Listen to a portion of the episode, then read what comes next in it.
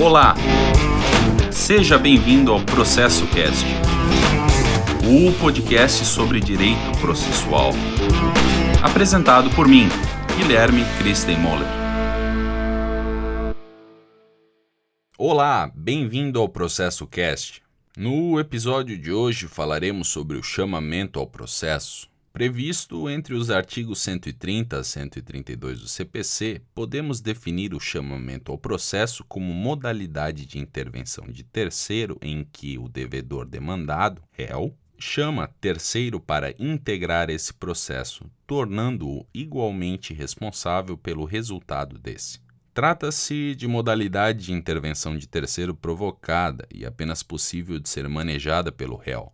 A sua finalidade consiste em ampliar o campo de defesa dos fiadores e dos devedores solidários, possibilitando, outro sim, que em um processo no qual já esteja presente esse demandado, chame-se o devedor principal ou os corresponsáveis ou coobrigados para assumirem a posição de litisconsorte, submetendo-se todos à coisa julgada. Estamos falando de um instituto criado em benefício do réu, Parafraseando o Celso Agrícola Barbie nos seus comentários ao Código de Processo Civil, volume 1, tomo 2, o chamamento ao processo visa, abre aspas, favorecer o devedor que está sendo acionado, porque amplia a demanda para permitir a condenação também dos demais devedores, além de lhe fornecer, no mesmo processo, título executivo judicial para cobrar deles aquilo que paga. Fecha aspas.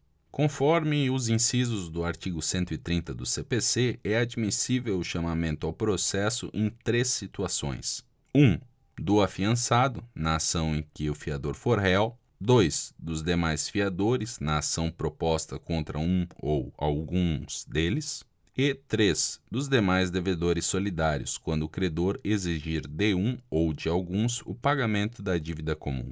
As duas primeiras situações, correspondendo aos dois primeiros incisos do artigo 130 do CPC, podem ser exemplificadas utilizando um contrato de locação.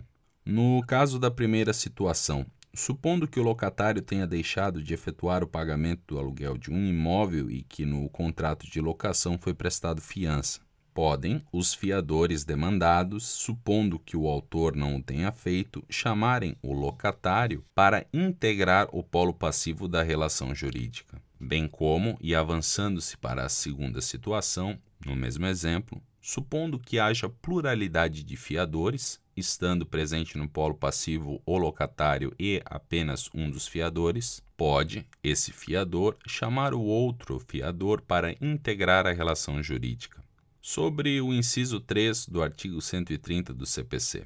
Para a compreensão de solidariedade passiva, vejam os artigos 275 a 285 do Código Civil. Como exemplo, vamos supor que João, Maria e José adquirem de Pedro, produtor rural, duas toneladas de trigo por 3 mil reais, pagos em três parcelas de mil reais. Hipoteticamente, vamos considerar que o contrato foi pactuado dessa forma para que João, Maria e José pudessem conjuntamente efetuar o pagamento do montante. No entanto, um deles, vamos dizer que foi José, deixa de cumprir a obrigação.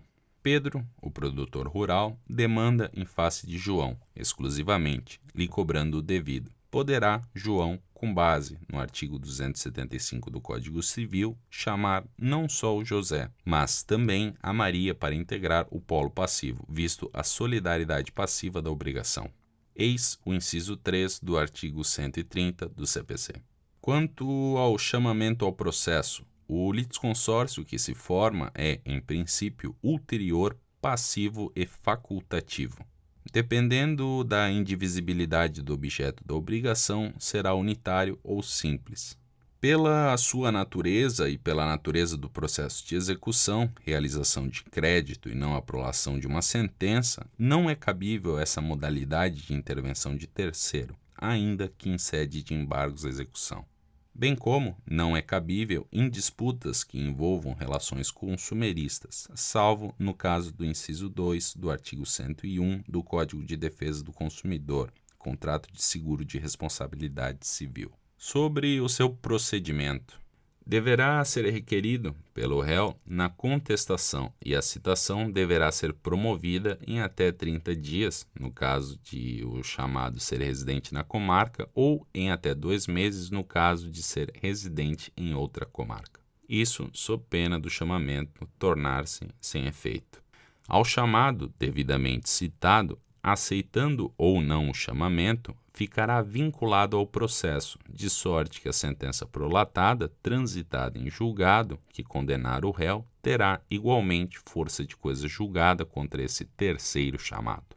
Aí porque o artigo 132 do CPC dirá que, abre aspas, a sentença de procedência valerá como título executivo em favor do réu que satisfizer a dívida a fim de que possa exigi-la por inteiro do devedor principal ou de cada um dos codevedores a sua cota na proporção que lhes tocar. Fecha aspas.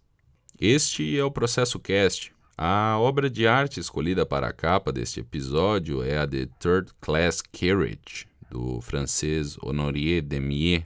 Aguardo vocês no próximo episódio. Até mais. Tchau.